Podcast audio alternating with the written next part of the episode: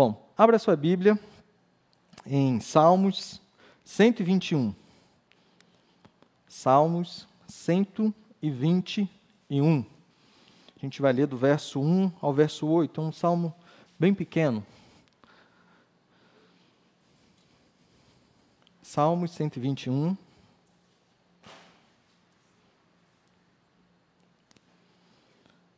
Salmos 121, a partir do verso 1, que diz assim: Eleva os meus olhos para os montes, de onde me virá o socorro? O meu socorro vem do Senhor que fez o céu e a terra. Ele não permitirá que seus pés vacilem, não dormitará aquele que guarda você. É certo que não dormita nem dorme o guarda de Israel. O Senhor é quem guarda você. O Senhor é a sombra à sua direita. De dia não lhe fará mal o sol, nem de noite a lua. O Senhor guardará você de todo mal, guardará a sua alma. O Senhor guardará a sua saída e a sua entrada desde agora e para sempre. Senhor Jesus, muito obrigado por mais um dia. Quero agradecer ao Senhor pela liberdade que temos de poder nos reunirmos, de poder louvar e adorar o teu santo nome. Muito obrigado por tão grande salvação. Que o teu Santo Espírito possa estar iluminando a nossa mente que o seu Santo Espírito possa estar me usando um mero vaso de barro para explicar a tua palavra, para aprendermos mais sobre a tua palavra nesta noite, tanto as pessoas que estão aqui quanto aquelas que estão em casa. Muito obrigado por isso e que o teu Santo Espírito ilumine a nossa mente para entendermos ah, tanta sabedoria que está aqui descrita e à nossa disposição. É o que eu te peço e desde já te agradeço. No teu santo nome. Amém. O Salmo 121 é um tipo de salmo conhecido como o cântico de romagem, ou cântico dos degraus, ou ainda cântico de peregrinação. É bem possível que algumas dessas expressões estejam aí na sua Bíblia ah, como se fosse um título ah, para esse salmo, para esse tipo de salmo. E a ideia é que este salmo, esses cânticos, eles eram entoados pelas famílias quando eles saíam de suas casas, de suas tribos, dos seus clãs, e se dirigiam para Jerusalém, para o templo que ficava no Monte Sião, a fim de participarem de uma ou das três festas anuais que o povo de Israel celebrava: a Páscoa, o Tabernáculos e Pentecostes. E durante essa caminhada, ah, na verdade, essa caminhada podia durar alguns dias, né? eles não tinham carros como a gente tem hoje, então a caminhada era feita a pé.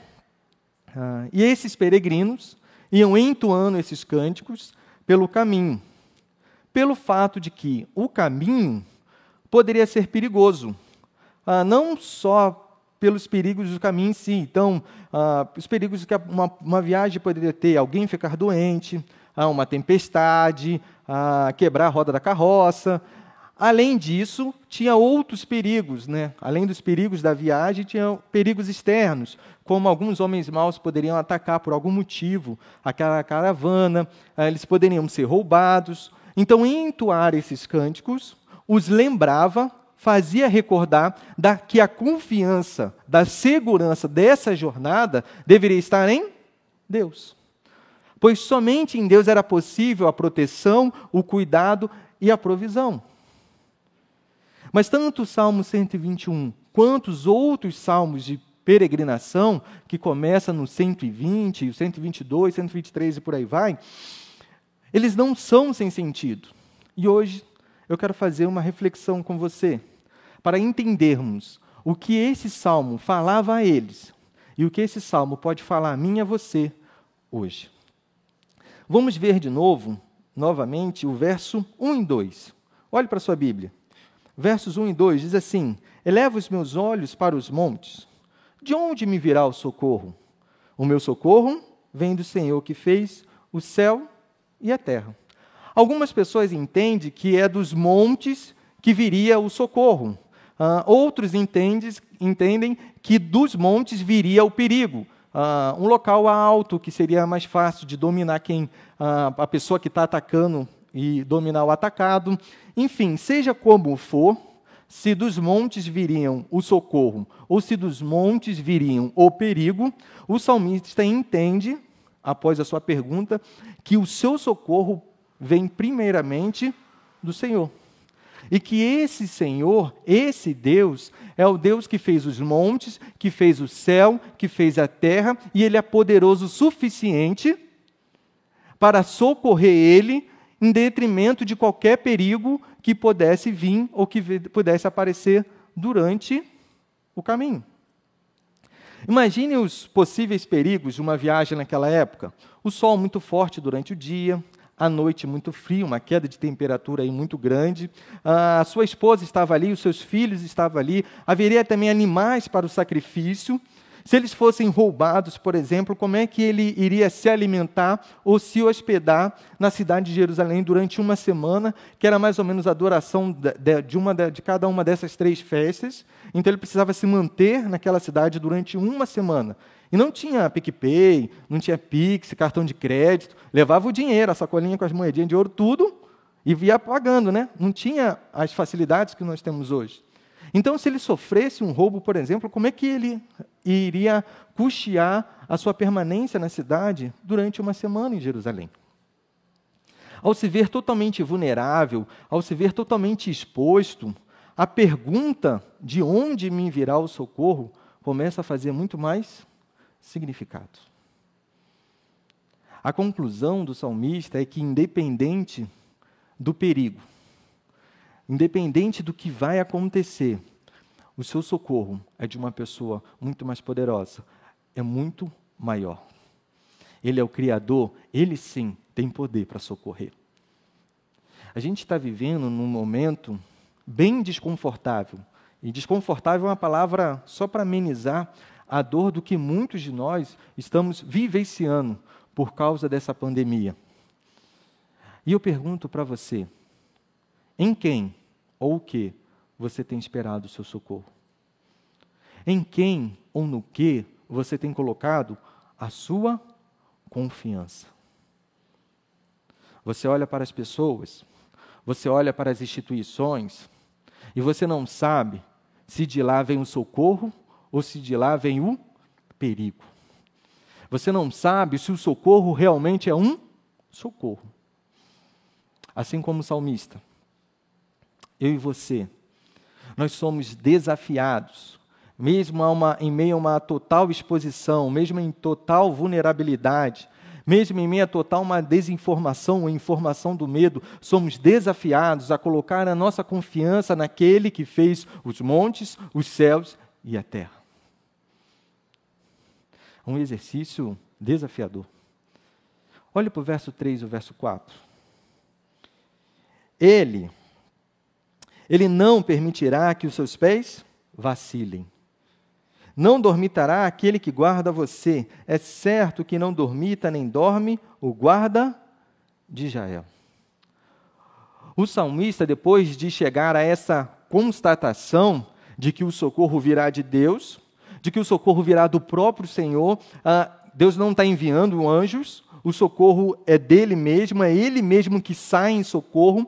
Nada mais pessoal poderia ser, nada mais pessoal poderia ser dito ou sentido. No seu íntimo, ele fica a pergunta de como que isso vai acontecer. Como esse socorro se dará? Muito legal, Rafael. O Senhor acabou de nos informar que o Senhor virá em socorro. Ah, como? Como que esse socorro vai se dar? E parece que o salmista se faz a mesma pergunta.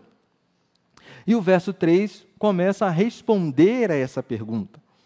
O verso 3 poderia ser o seu companheiro de viagem respondendo, ele acabou de perguntar e de responder também. Agora como? E o companheiro fala: Olha, meu companheiro, ele não permitirá que seus pés vacilem. De repente era sua esposa falando: Homem, presta atenção, Deus não permitirá que seus pés vacilem. Mas é mais natural, ah, olhando para o texto, pensar que era ele mesmo respondendo a si. Ele começa a pregar para si mesmo. E aqui não é um tipo um pensamento positivo, o tipo roponopono da gratidão. As pessoas ficam repetindo: sinto muito, me perdoe, eu te amo, eu sou grato, eu sou grato. Não é nada disso.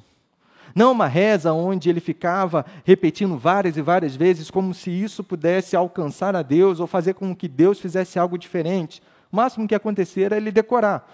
Mas não era isso. Ele começa a pregar para si mesmo, para que ele se recordasse, para que ele se lembrasse daquela constatação que ele já teve no início do capítulo, de que o socorro vem do Senhor.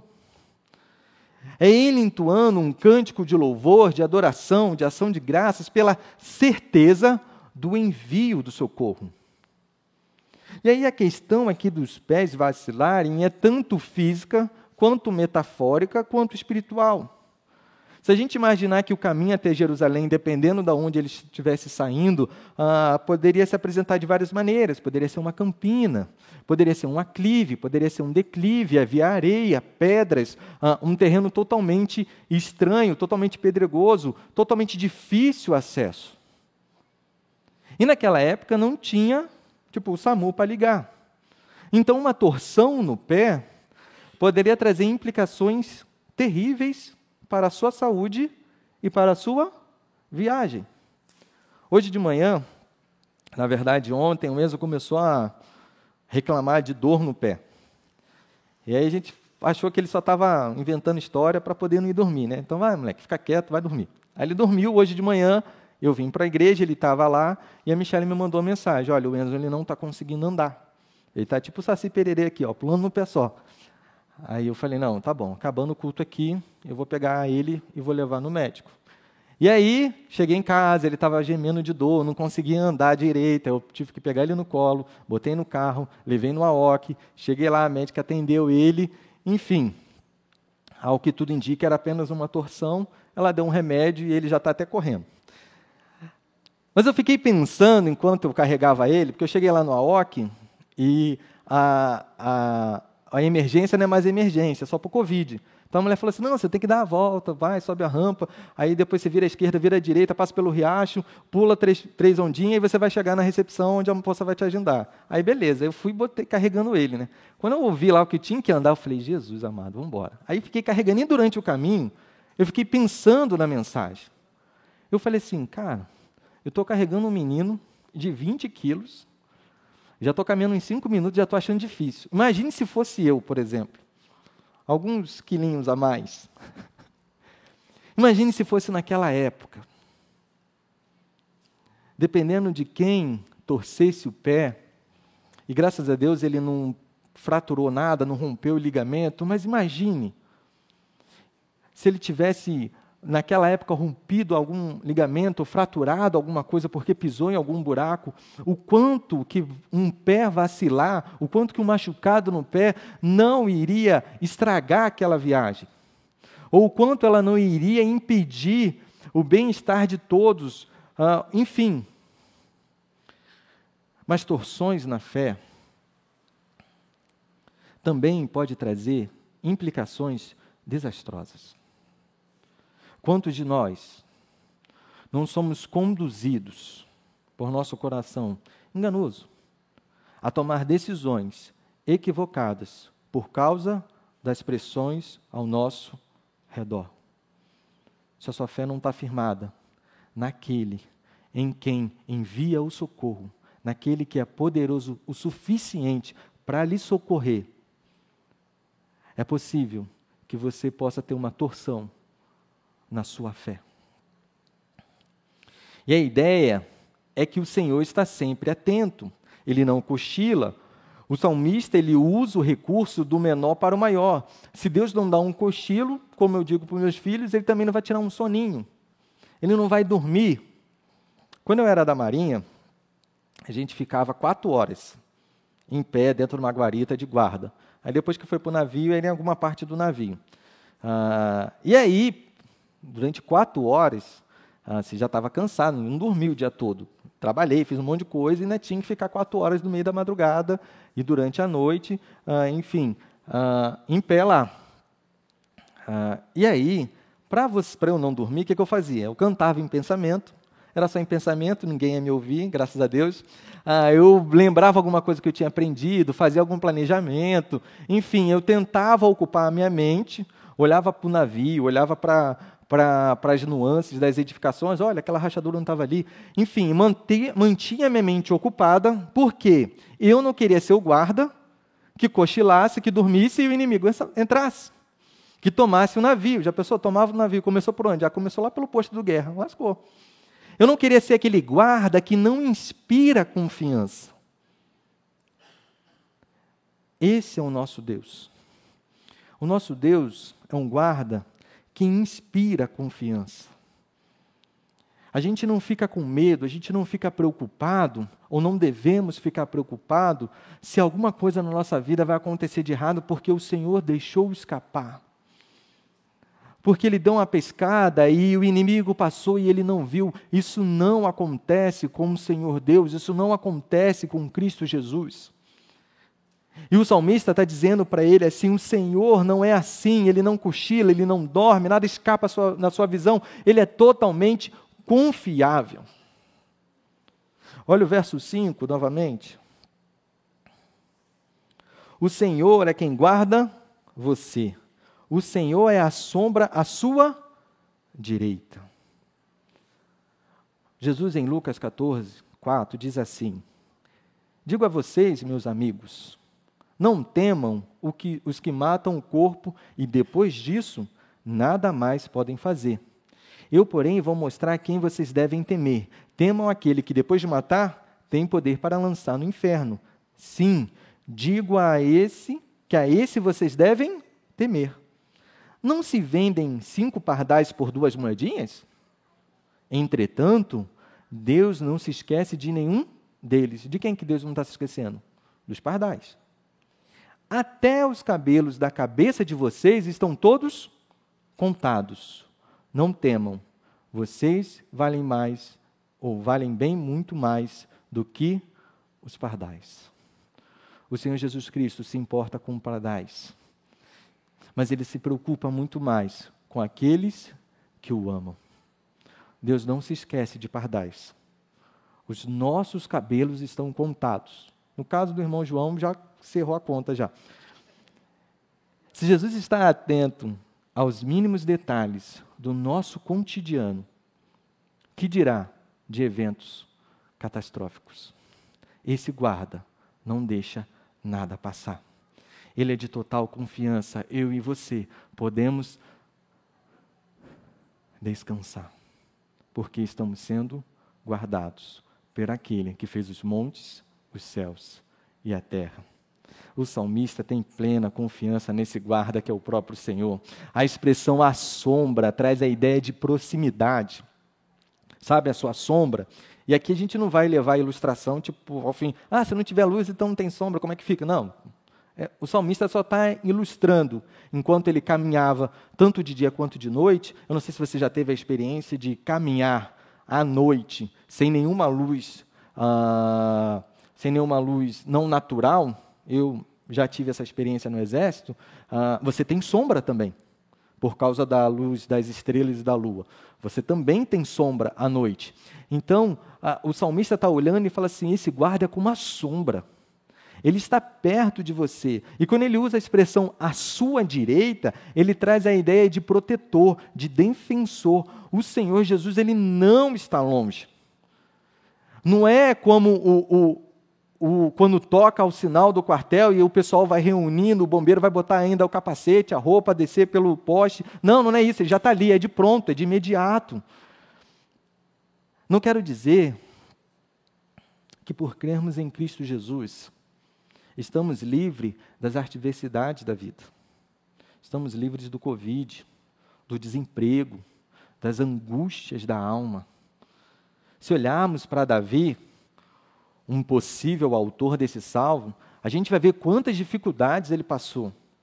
Foi ridicularizado pelos seus irmãos, foi acusado, perseguido, passou fome, afastamento da família, traição, golpe de Estado, filho se matando. Alguém quer entrar aqui para a família real?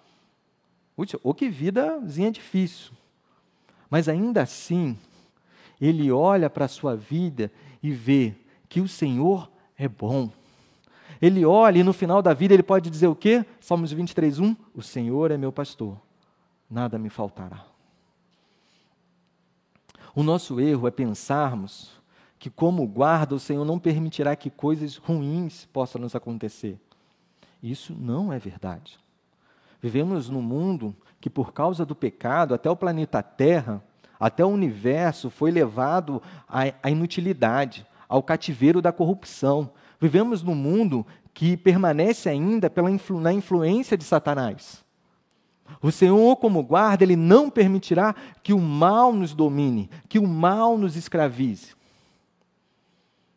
Salmos 34, 18 a 19 diz assim: Perto está o Senhor dos que têm o coração quebrantado. Ele salva os de espírito oprimido. Muitas são as aflições do justo, mas o Senhor de todas a livra. O guarda está perto, está à sua sombra à sua direita. Salmo 145, 18, 20. Perto está o Senhor de todos os que o invocam, de todos os que invocam em verdade, ele satisfaz o desejo dos que o temem, ouve o seu clamor e os salva. O Senhor protege todos os que o amam, porém todos os ímpios serão exterminados. Esse guarda está perto está à sua sombra, à sua direita. Ele guarda os seus pés, por mais tortuoso que possa parecer o caminho.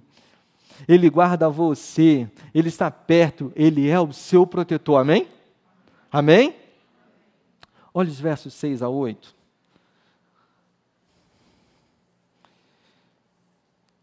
De dia não lhe fará mal o sol, nem de noite a lua. O Senhor guardará você de todo mal, guardará sua alma. O Senhor guardará sua saída, sua entrada, desde agora e para sempre. Quando o salmista ele faz referência ao sol e à lua, de dia e de noite, ele está pensando tanto nos perigos do sol e da lua, de dia e de noite, quanto perigos cotidianos, coisas que acontecem corriqueiramente, normalmente, dia após dia. Naquela época, as cidades não eram tão grandes como agora, então é bem possível que boa parte da viagem os peregrinos passassem por regiões desérticas, ninguém morava ali. Não tinha segurança, não tinha guarda, não tinha para quem ligar, não tinha para quem chamar, não tinha para quem gritar. E na Palestina, o clima é tipo um pouquinho pior que o Rio de Janeiro, de dia. E quando vai para a noite, é um pouquinho pior que o inverno lá do, do sul a queda de temperatura é muito grande, dependendo da região que ele estivesse no, na Palestina. Eles poderiam sofrer de insolação, poderiam sofrer de frio, a sensação de insegurança. Eu me lembro que uma vez um, uma pessoa falou que ia para o Rio de Janeiro. Aí falou assim: Eu posso passar na linha vermelha às 8 horas da noite? Eu falei: Ô louco, o que, que essa pessoa está pensando que o Rio de Janeiro é? Tipo, terra de Malboro, né? Não tem lei, não, não. Falei, não, pode, você pode passar, cara. Assim como você corre perigo lá no Rio de Janeiro, na linha vermelha, você corre perigo também em São Paulo, você corre perigo aqui em Dayatuba. Você não está livre. Pode, vai lá, vai na fé. Agora, dependendo do horário, evita, né? Enfim. Mas a sensação de insegurança, os perigos de animais selvagens, a incerteza quanto à chegada a Jerusalém, tudo isso poderia trazer como perigos tanto para o corpo, fisicamente, quanto para a sua alma. Parece que ele entende bem que as adversidades não mexem só com o físico, não é só uma questão do, de torcer o pé, mas também no nosso espiritual. Isso pode nos deixar abatidos, tristes, desanimados, inquietos, angustiados. Todas essas circunstâncias estão no escopo do guarda que nos protege, do proteção do nosso Deus. A proteção contra o mal, proteção contra as aflições da alma, desde a saída de casa até a entrada em Jerusalém, desde a saída de Jerusalém até a entrada de casa, eram garantidas pelo Senhor, pelo guarda de Israel. O salmista começou falando de coisas pequenas, dos pés, que a gente às vezes não dá nem muita atenção. Quando eu era do exército, e eu fui para o primeiro acampamento, eles falaram assim: a maior dica, ou pulo do gato que a gente vai te dar, cuide dos seus pés. Você não precisa tomar banho, você não precisa se alimentar, mas você precisa ter meias secas. Você precisa hidratar o seu pé, você precisa manter ele seco. Se machucar, faça curativo. Mas cuide do seu pé. Porque a partir do momento que você não cuidar do seu pé, você não consegue mais combater. Você combate sem uma mão, você combate com um tiro, mas sem um pé você não combate. Eu falei, ô louco, e a gente só vai para um acampamento, espera aí. Ele começa falando das pequenas coisas, os pés. Depois ele passa para as circunstâncias da vida cotidiana, dia e noite, sol e lua. Depois ele canta, ele louva sobre o livramento do mal, das aflições da alma, cantou sobre a proteção durante toda a viagem. Ele entendeu como o guarda de Jael realiza o seu trabalho. Se você crê em Cristo Jesus, deixa eu te dar uma notícia. Você é um peregrino. De certa forma, você não é mais indaiatubano. Você não é mais catarinense. Eu não sou mais carioca. Nós não somos brasileiros. Mas nós somos peregrinos, buscando uma pátria superior, uma pátria celestial. Claro que a ideia aqui de peregrino é a ideia de romagem, alguém que sai de um lugar para o outro, dentro dos limites nacional, mas há a possibilidade muito grande de judeus fora de Israel vindo a Jerusalém, de pessoas de outra, outras etnias vindo a Jerusalém para adorar o templo em alguma dessas festas. Há uma possibilidade muito grande disso, porque o templo tinha pátios para os judeus, para as mulheres e para os gentios. Talvez os nossos queridos irmãos do Haiti eles consigam entender melhor do que eu e você a ideia de peregrino, a ideia de alguém que é estrangeiro, de que está num lugar que não lhe pertence, que é estranho, embora eles estivessem se movimentando alguns dentro da região, dentro dos limites do país, ainda assim eles estavam passando por tribos, por áreas de tribos, uh, de outros clãs que lhe eram estranhos e que eles não conheciam. Afinal, eram 12 tribos, o território era grande. O cara lá de um canto ia conhecer o cara lá do outro. Mas assim como eles, nós somos estrangeiros. Não pertencemos a esse lugar. Assim como os viajantes ansiavam chegar em Jerusalém e estar no templo, o local da arca de Deus, que simbolizava a presença, santa, a presença santa no meio do povo, nós estamos em busca da Jerusalém celestial. Estamos de viagem, peregrinando, para que um dia nós estejamos na presença santa do nosso Senhor Jesus Cristo, face a face, vendo como Ele realmente é. Mas até lá, saiba, saiba que Jesus tem guardado os seus pés guardado das circunstâncias da vida cotidiana, dia e noite, sol e lua, de todo o mal, das aflições da alma, protegendo você desde a saída até a entrada, desde a entrada até a saída. Ele tem guardado você como sombra à sua direita. Ele está perto e não longe. O que, que aflige a sua alma hoje? O que, que afligiu a sua alma durante essa semana? O que, que vai afligir a sua alma nessa semana que se inicia hoje? Situação política do Brasil? A economia ruim? A mutação do vírus que já está devastando a Europa e provavelmente, com certeza, vai chegar ao Brasil? O seu relacionamento familiar? Talvez você seja daquele grupo privilegiado que, ao invés de ter problemas financeiros durante a pandemia, você prosperou porque o seu negócio possibilitou isso. Talvez, ao invés de entrar num relacionamento autodestrutivo com o seu cônjuge, vocês, por meio da palavra e oração, cresceram, amadureceram. Talvez esteja tudo bem em casa, com você e seu filho, uh, você e seu cônjuge. Talvez esteja tudo isso muito bem. E isso não quer dizer que você não esteja contando com a proteção do guarda de Israel, que você não esteja contando com a proteção do Senhor Jesus Cristo sobre a sua vida. Isso não significa que só porque está tudo indo bem, que você não precise do Senhor Jesus Cristo. Porque até aquilo que você tem, foi Ele que te deu. Eu não sei como tem sido a sua jornada até a Jerusalém Celestial. São tantas as variações e complexidades das demais circunstâncias da vida que é quase que praticamente impossível a gente enumerar cada uma delas aqui. Eu não conheço o seu coração, eu não sei o que está passando na sua mente agora. Só o Senhor, o guarda, conhece. O salmista, ele não entende que essa proteção é somente aqui e agora, mas ele tem uma percepção da eternidade, ele fala desde agora e para sempre. Hebreus 11, do 13 ao 16. Abra sua Bíblia.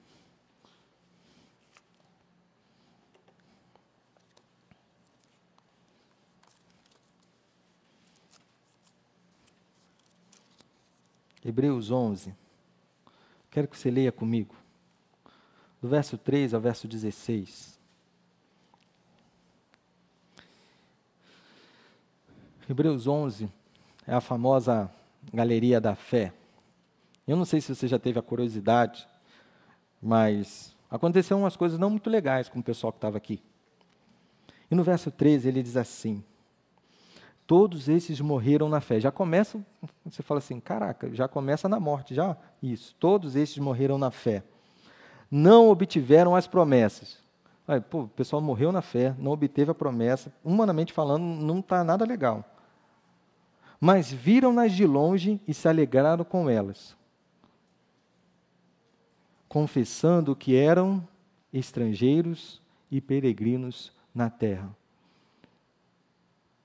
sem o Espírito Santo, ler um negócio desse aqui não faz o menor sentido. Verso 14. Porque os que falam desse modo manifestam estar procurando uma pátria. E se na verdade se lembrasse daquela de onde saíram, teriam oportunidade de voltar. Mas agora desejam uma pátria superior, isto é, celestial. Por isso, Deus não se envergonha deles de ser chamado o seu Deus, porque lhes preparou uma cidade. Toda vez que eu leio esses versos, tem duas coisas que me faz questionar. O meu amor por esse mundo, que parece que essas pessoas não tinham nenhum, e a minha confiança em Deus, porque o texto fala que Deus não se envergonha deles. Será que, eles, que a minha confiança em Deus é tão ínfima, é tão pequena, que Deus poderia dizer: Eu tenho vergonha de você, Rafael, embora não esteja desprezando você, embora você será salvo no último dia, embora um dia você irá morar nessa pátria que talvez você não anseie tanto, mas eu tenho vergonha de você, Rafael. Mas sobre esses homens que morreram, que não obtiveram as promessas, que viram de longe, que saudaram elas de longe, mas eles procuravam uma pátria superior, uma pátria celestial. Eu não, tenho, eu não sei como tem sido a sua jornada, mas você precisa entender que, como peregrino,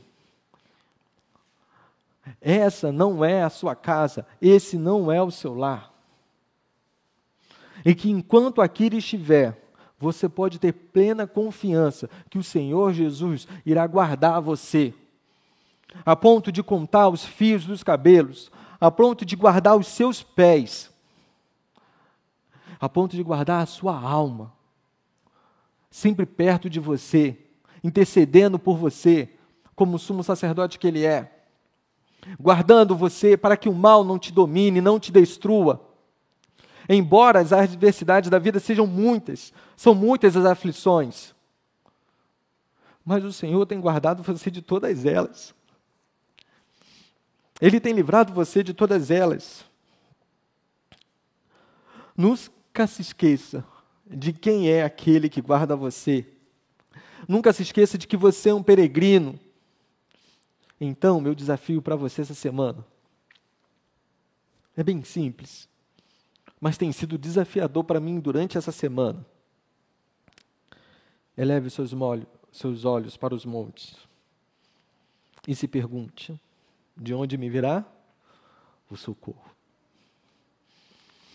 Quando você olhar os montes, eleve os seus olhos e pergunte: de onde me virá o socorro? E responda por meio da palavra de Deus da seguinte maneira: O meu socorro vem do Senhor que fez os céus e a terra. Por mais difícil que seja de acreditar, é Ele que te socorre. Ele que sustenta a sua vida. De maneira que, se Ele deixasse de sustentar, você deixaria de existir. Por mais simples que seja esse desafio, eu desafio você durante essa semana, nas alegrias e nas tristezas, a lembrar de quem que guarda você, de que o seu socorro vem do Senhor. Você não vai conseguir sozinho. Você não tem força suficiente, acredite nisso. Não vai rolar. Você não é sábio, você não é esperto o suficiente. Não há dinheiro suficiente na sua conta para que possa te socorrer no dia da angústia. Não há poder suficiente em você ou nos seus conhecidos ou nos seus amigos que possam segurar os seus pés. Se você não consegue dar conta dos seus pés sozinho, que dirá da sua vida? Eu desafio você. Como tenho me desafiado essa semana. Ei, Rafael, você não consegue sozinho.